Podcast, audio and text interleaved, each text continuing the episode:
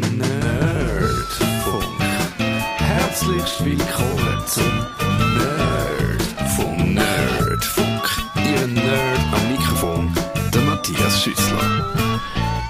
Das ist eure nerdische Halbstunde am Dienstagabend auf Radio Stadtfilter. Und da im Studio ist ein Nerd mit einer Punk-Attitüde oder ein Punk mit einer Nerd-Attitüde. Wir wissen nicht genau, wie um. Auf jeden Fall der Raul René Melzer ist da. Und ich glaube, es ist zum ersten Mal, dass wir eine Sendung wiederholen müssen. Wir müssen sie nochmal machen, weil deine Fanbase auf Facebook hat gesagt, ich hätte dir dich beim letzten Mal viel zu wenig zu Wort gekommen. Scheinbar, ja. Das hat äh, ein äh, fleissiger Zuhörer der hat sich das gemeldet. Aber wir sind auch mit dem Thema auch noch nicht fertig gewesen.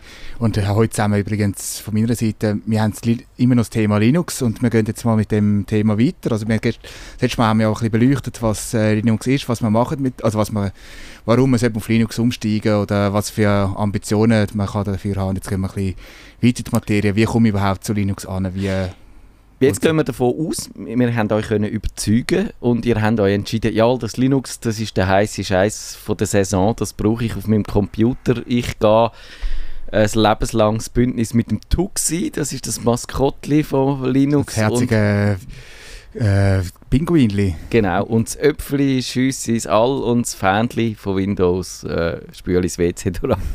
und genau, also wie macht man das? Und meine erste Frage ist, wir haben immer von PCs und als Ersatzgerät für Windows, aber kann man, wenn ich angedeutet habe, man kann das schon auch als Ersatz fürs Mac OS brauchen oder auf sein Ja, MacBook drauf tun? Man kann es drauf tun auf dem Mac. Äh, nur machen es die wenigsten, weil äh, das Mac OS ist selber schon Unix, äh, Unixisierte äh, Betriebssystem. Das heißt, es ist sehr ähnlich am Linux vom, äh, vom unter der Oberfläche. Von dem her tun wenig Leute äh, Linux auf Mac installieren, aber es ist durchaus möglich. Es gibt durchaus Distribu Distributionen, die für das dort da sind. Ich mag mich erinnern, dass ich das sogar einmal einen Tipp dazu gebracht habe. Man hat können auf seinem Mac einen Windows Manager installieren und dann hat man Linux-Anwendungen können direkt auf dem Mac OS laufen lassen, ohne dass man hätte das Betriebssystem austauschen.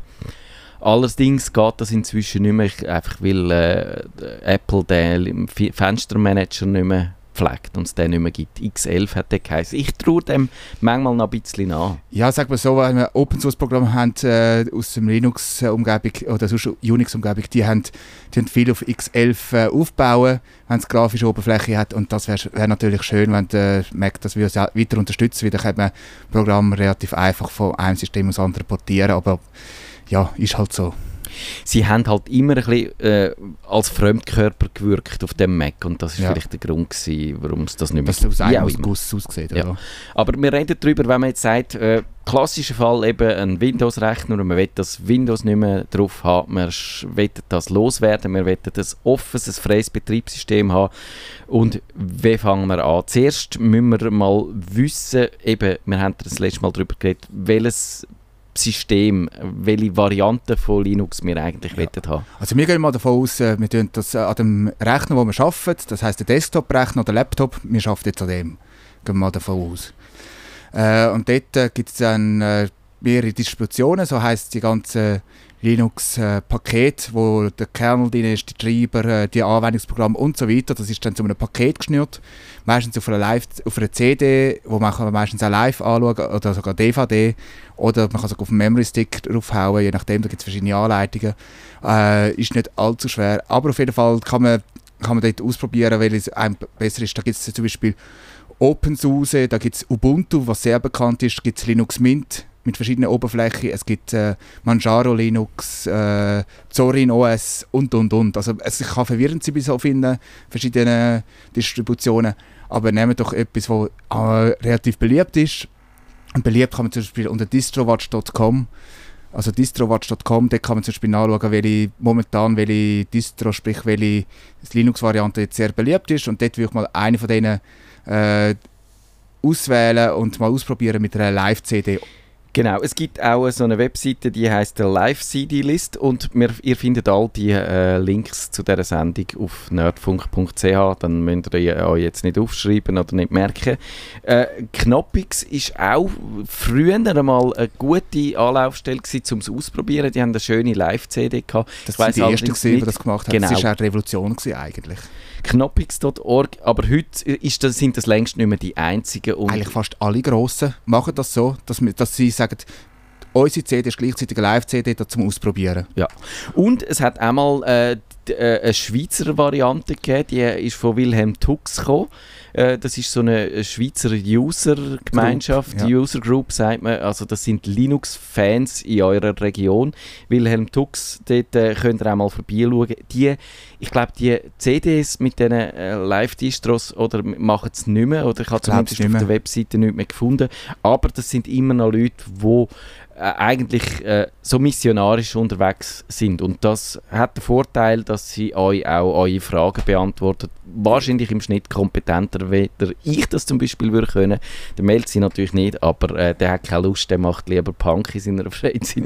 und darum geht er bei Wilhelm Tux vorbeischauen. Genau, dann sagen wir mal, wir haben uns für eine Distro entschieden. Man kann ja sagen, es ist auch ein bisschen einfacher, weil viele empfehlen eigentlich das Ubuntu. Ja, das ist jetzt äh, sicher einsteigerfreundlich, sogar sehr einsteigerfreundlich. Ich bin jetzt da, wo da ein bisschen mehr dahinter sieht, weniger Fan davon, aber das ist eigentlich Warum denn nicht? Mir gefällt äh, das Unity nicht, die Oberfläche, aber die äh, Oberfläche, die kommen wir scheinbar äh, auf nächstes Jahr wieder weg. Eh, äh, am, am, am, Am Scherben wird die weggestrichen. Ja. Da sieht man auch ein bisschen das Problem von äh, Linux, wenn ich jetzt das nochmal, es ist zwar ein Rückgriff auf Ja. die letzte Sendung, aber eben, das, die Oberfläche, die ist mal wirklich das riesige Ding von Ubuntu.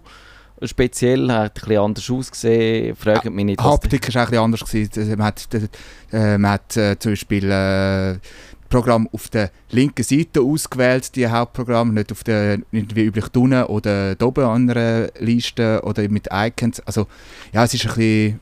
Also, eigen ist schon vielleicht übertrieben, aber es ist einfach eine andere Art, äh, Herangehensart gewesen, vom Windows Manager. Und jetzt hat sich nicht bewährt und darum äh, ist die wieder auf dem Weg nach draußen. Ich äh, habe in dem äh, Heftli, wo du empfohlen hast, ich habe das als E-Book gekauft. Das ist vom Heise Verlag. Die sind ja bekanntlich kompetent. Genau. Äh, das kann man so als E-Book kaufen. Glaube ich etwa 6 Euro oder 7 Euro kostet Und die empfehlen dort auch das Ubuntu, wahrscheinlich weil sie es einfach lässig finden. Aber es gibt, glaube ich, auch noch ein paar konkrete Gründe.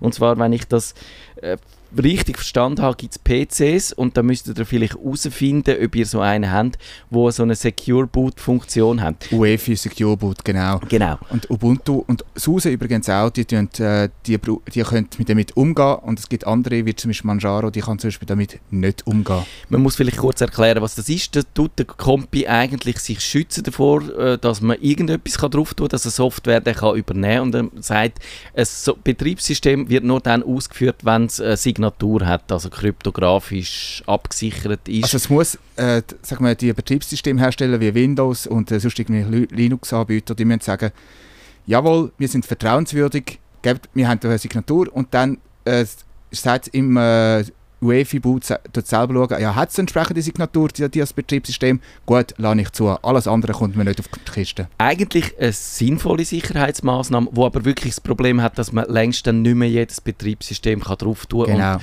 und darum ist das Ubuntu äh, bei vielen Leuten Man kann es auch abstellen, das Secure Boot, aber das würde ich mal, äh, wenn man sich noch nicht bewandert ist, würde ich mal die Finger davon lassen. Ja, genau. Und eben, äh, dann sagen wir, sind wir jetzt an dem Punkt, wir haben mal äh, eruiert, was wir gerne hätten. Vielleicht noch zum zu Eruieren zurückkommen. Ich ich vielleicht äh, nicht einmal schauen, was für Distribution, sondern auch eher noch, welche Oberfläche gefällt einem Ja. mir am besten? Weil es gibt so viele verschiedene Oberflächen. Es gibt einfach nicht so einen Windows-Manager wie Windows sieht so aus und Mac sieht so aus. Und, und äh, Linux ist, weil es frei ist, sehr frei auch gestaltbar. Also jede Distribution macht ein bisschen so, was sie als richtig, äh, also ihr Branding, was sie als richtig tun, äh, empfinden sie drauf. Und das gibt es ganz schlanke Sachen, wie Xface zum Beispiel, XFCE geschrieben, oder äh, grosse Sachen, die aber auch mit schönen Effekten herkommen, das ist wie der KDE. Dann gibt es auch solche Oberflächen, die sehr äh, eigenen Weg gehen. Und der eigene Weg heisst nicht schlechter, sondern sie, sie haben einfach eine andere Philosophie, wie man da hat. Das ist zum Beispiel GNOME-Oberfläche. Und da muss man ein bisschen ausprobieren, was einem da passt. Zum Beispiel Fedora hat zum Beispiel auch GNOME-Oberfläche. und also die Distribution von Fedora. Und das ist bisschen vielleicht herauszufinden, was einem da einem besser liegt. Man könnte aber, um jetzt das mit dem Linux, mit der Wahlfreiheit, wo wir euch die ganze Zeit quälen, weil Mhm. ihr müsst euch für Sachen entscheiden und es ist nicht beim Win wie beim Windows, wo es einfach nur eine Oberfläche gibt und damit äh, muss man sich abfinden, sondern äh, man kann da eben die verschiedenen Varianten haben. Es ist aber auch sogar so, dass ich die eine Distribution könnte nehmen und dann einen anderen Desktop oben drauf. Genau, also Machen. ich habe zum Beispiel jetzt bei mir habe ich äh, drei verschiedene Desktops drauf, weil für, für je nach Arbeit finde ich den einen Desktop besser als für andere Sachen. Sagen wir so zum Surfen oder zum ein bisschen etwas äh, rumklicken, wenn ich zu faul bin, dann nehme ich eine klassische Windows-Oberfläche, also Windows-Oberfläche, so wie man es kennt von Windows oder Mac, so in dieser Art. Und äh, sonst nehme ich i3, wenn ich am Programmieren bin, das ist dann aber dann wieder sehr, sehr äh, kryptisch mit der Tastatur, aber das ist eben, was einem besser liegt, das sollte man auch anwenden. Ist dann allerdings schon fortgeschritten. Am Anfang Ja. ist es tatsächlich so, wie du sagst, es gibt so etwa die drei Oberflächen, glaube ich, wo, wo man am ehesten kennt. Das ist das KDE, das ist das GNOME und das ist das Unity. X-Face, Unity, genau. wo man gesagt Entschuldigung, hat. Und ja, und dann, äh, aber äh, wenn man dann mal sich für etwas entschieden hat, der Unterbau ist, glaube ich, dann vor allem entscheidend, eben, wie viel Software ist da schon mit dabei, Genau. wie viel Platz braucht die zum Beispiel, aber äh, ja, Darum würde ich auch dort äh, von einer der populären Distributionen nehmen, weil die haben meistens sehr viel Software und auch Software, die üblicherweise auch gebraucht wird und, nicht, und auch relativ aktuelle Software. Genau. Dann eben muss noch ein, bisschen ein Entscheidungskriterium ist, das haben wir das letzte Mal angedeutet, ist das ein alter Rechner, will man lieber eher etwas ausprobieren, will man beim Windows ähnlicheren oder Mac ähnlicheren bleiben Oder will die ein Mediencenter machen, wo einfach ein Rechner, der im Stillen arbeitet, Genau. zum Beispiel. oder einen Server vielleicht sogar, dann, Ja, dann so- hat der vielleicht, könnte man sogar ohne Oberfläche betreiben Ja. und dann nur mit dem Terminal bedienen, mit Nein, irgendeiner... das einem ge- gern, aber das ist auch wieder so eine Sache, das muss man auch wollen machen. Mit meinem Raspberry Pi habe ich das müssen machen, weil ich nicht immer Lust hatte, um dann den Fernseher anzustöpseln. Das dann verstehe ich, ja. dann, musst, äh, dann gibt es so eine Software, Remote Shell, kannst du dort Genau. drauf und äh, Per SSH heisst das so schön in der genau. Fachsprache. Äh, Putty braucht man unter Windows, wenn man unter äh, Windows drauf geht. Ja, Mit dem Mac einfach Terminal. Aber wir kommen völlig zum... Wir ver- kommt schon wieder vom Thema genau, ab. wir tun die Leute verwirren völlig unnötigerweise. Äh, jawohl. Ja, und dann, wenn man es installiert, kann man vielleicht noch äh, schauen, wo ich das Windows oder der Mac OS, wo ich das parallel installiert habe. Und theoretisch könnte man auf dem Mac ja Windows, Mac OS und Linux installieren.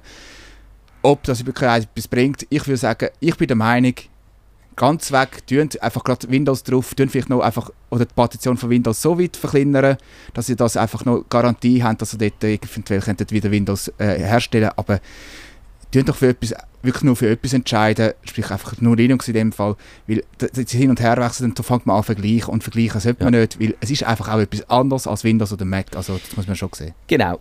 Ich tue das vielleicht noch ein bisschen didaktischer aufbauen. Ja. Du hast absolut recht. Es gibt eigentlich drei Möglichkeiten. Die eine, die haben wir das letzte Mal erwähnt, das ist in einer virtuellen Maschine das laufen zu lassen, also quasi auf einem anderen Betriebssystem oben. Ist in dem Fall aber nicht relevant. Wir wollen ja wirklich das Windows eigentlich ersetzen und wir wollen Genau. nicht noch etwas oben drauf pflastern. Aber wenn ihr das wollt machen könnt ihr VirtualBox wäre eine gute Anlaufstelle. Das ist so eine Virtualisierungssoftware. Und dann gibt es eben zwei Varianten. Man kann entweder das Windows ersetzen, also wegschmeißen, löschen Genau. und nur noch das Linux drauf tun. Oder man kann das Dual-Boot-System machen. Und dann kommt am Anfang, wenn man den Kompi einschaltet, ein sogenannter Boot-Manager, Also Abfrage, Genau, fragen, willst du, wir haben mehrere Betriebssysteme gefunden, willst du das Windows äh, äh, starten oder das Linux? Und natürlich, eben, es gibt Gründe für beides, äh, es braucht mehr Platz, das spricht ein bisschen dagegen. Sagt man so, wenn man zum Beispiel äh, wenn man Software entwickelt und zum Beispiel also Windows auch testet, ist das wieder etwas anderes. Aber das sind wieder Spezialfälle. Aber da würde ich sagen, jetzt, jetzt sagen wir jetzt mal nur Linux, oder? Mhm. Äh, und, aber äh, die meisten äh, grossen Distributionen, also die, die wir jetzt so gesagt haben, die haben den Vorteil, äh, wenn wir äh, die tun einem grafisch abfragen, ja, äh, willst du es dual oder willst äh, mono, äh, monolithisch haben? Also das tut äh, schon abfragen, es nimmt schon Arbeit ab, grafisch sogar dargestellt. Also es ist nicht äh, so eine riesen Hexerei. Und dann kannst du auch, das ist ja die Herausforderung dann, wenn du willst, äh, zwei, also beide Betriebssysteme behalten Das andere ist einfach, du kannst sagen, lösch mir alles, was da drauf ist und installiere mir auf der ganzen Festplatte das Linux. Dann müssen wir natürlich seine Daten vorher noch neu Genau, das sollte man noch gerne gesichert haben, sonst ja. sind die weg und äh, ja, man bringt es nicht mehr führen.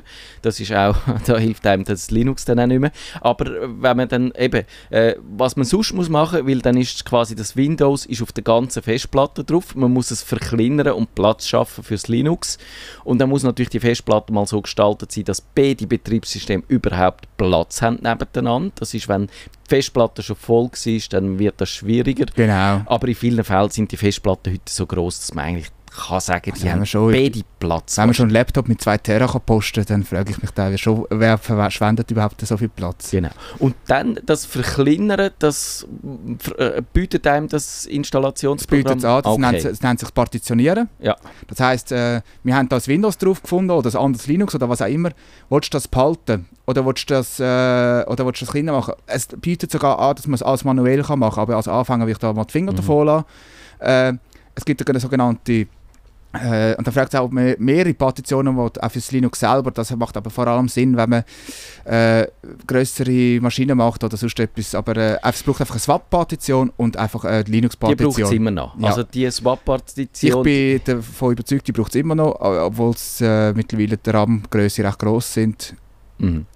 Die tut äh, Swap-Partition, das ist so quasi eine Erweiterung vom Arbeitsspeicher. Genau. Und das ist ein Vorteil, die kann man beim Windows liegt die eigentlich auf einer normalen Partition drauf, was aber äh, dann, wenn es eng wird, auch Probleme verursacht. Und wenn das ein separate, abgeschottetes, quasi virtuelles Genau. Laufwerk ist, dann ist das einfach ein- noch ein bisschen performanter. Genau, es tut einfach, äh, was nicht ins RAM kann schreiben, tut es äh, dort draufschreiben, auf die Festplatte und kann es dann von dort immer wieder holen. Äh, aber das ist, äh, das muss eigentlich einem nicht weiter kümmern, es Mhm. braucht es einfach zum Arbeiten.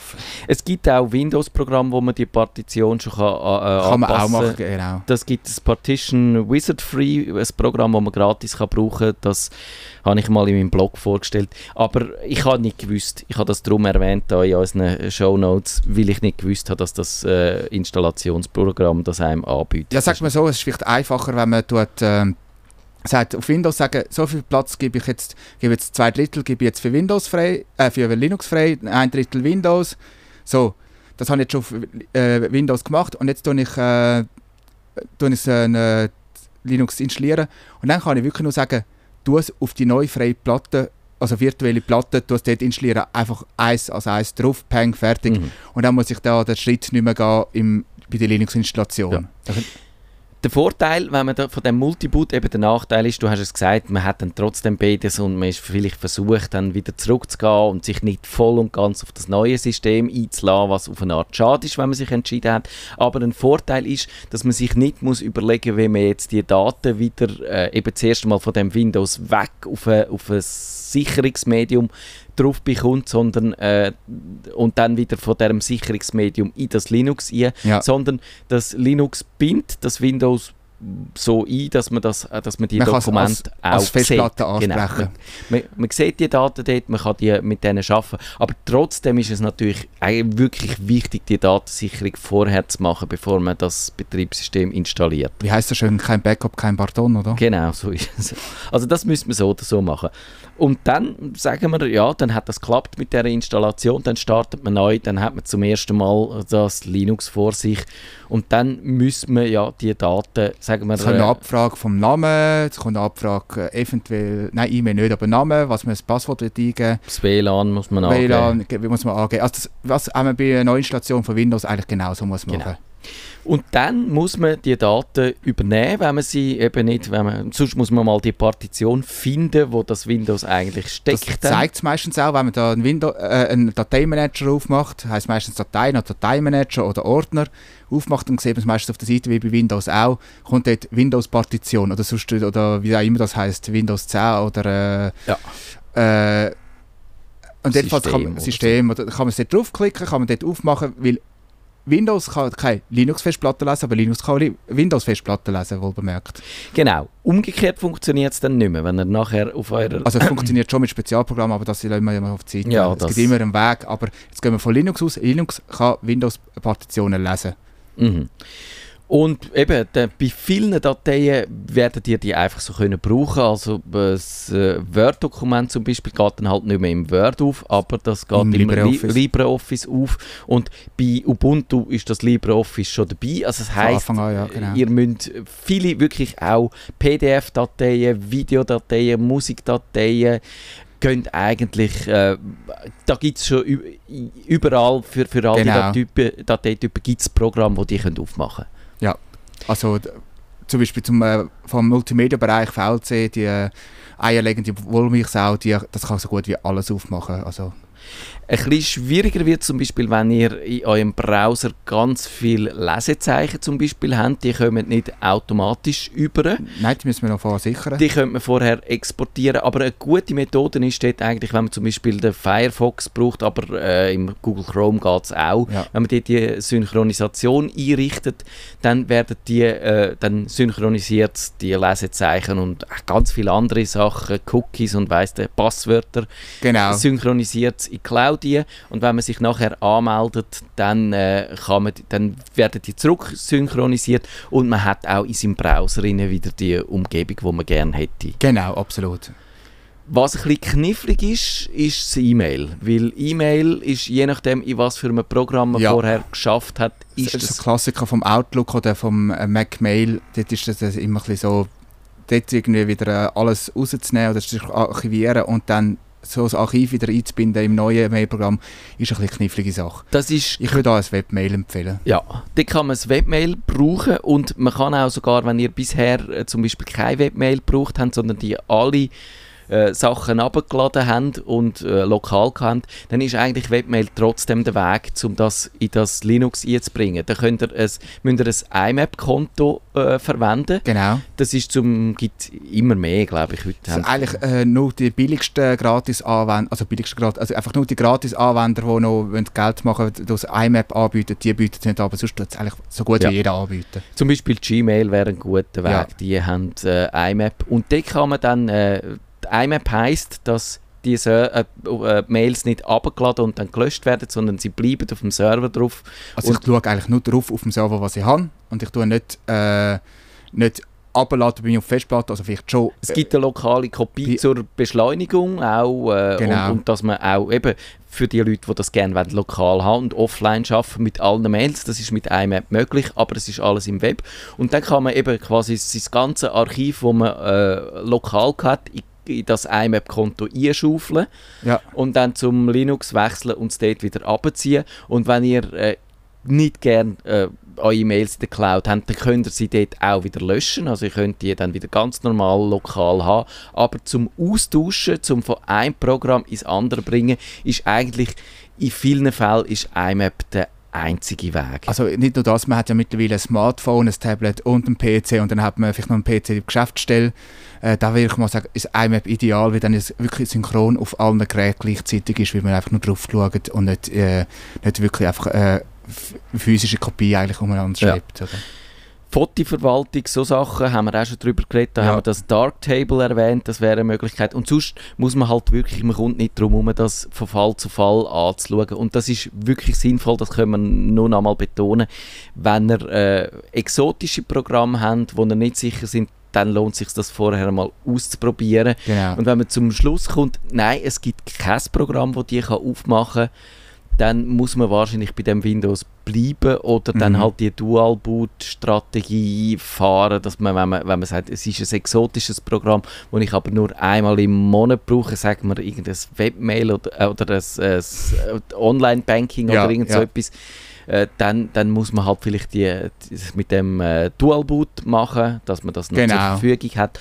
Aber äh, wenn es wirklich etwas Essentielles ist, wo nicht geht unter äh, Linux oder wo nur halb geht, wo man sieht, man kann einen Teil von der Daten Genau. benutzen, aber sie sehen nicht mehr so aus, wenn man, da, wenn man zum Beispiel Vektorgrafik wäre so etwas, da gibt es schon die Austauschformate. Klar, SHG bietet sich da zum Beispiel als Format an, aber das ist vielleicht die Frage, ob das auch wirklich alle Daten, also sprich alle Informationen auch mitzieht. Ja, also das Illustrator zum Beispiel kann man als SVG äh, Illustrator, das ist die Illustrationssoftware Genau. von Adobe, die kann viel mehr als, als ein typisches, äh, auch ein In Inkscape natürlich Ja. kann, äh, das wäre das Open Source Pendant, kann viel, aber gerade so Vektorformat ist so ein Ding, wo nicht schön eins zu eins kann austauscht werden und dann kann es sein, dass man wirklich muss sagen, nein, es funktioniert nicht und man muss bleiben halt bei dem Programm. Genau.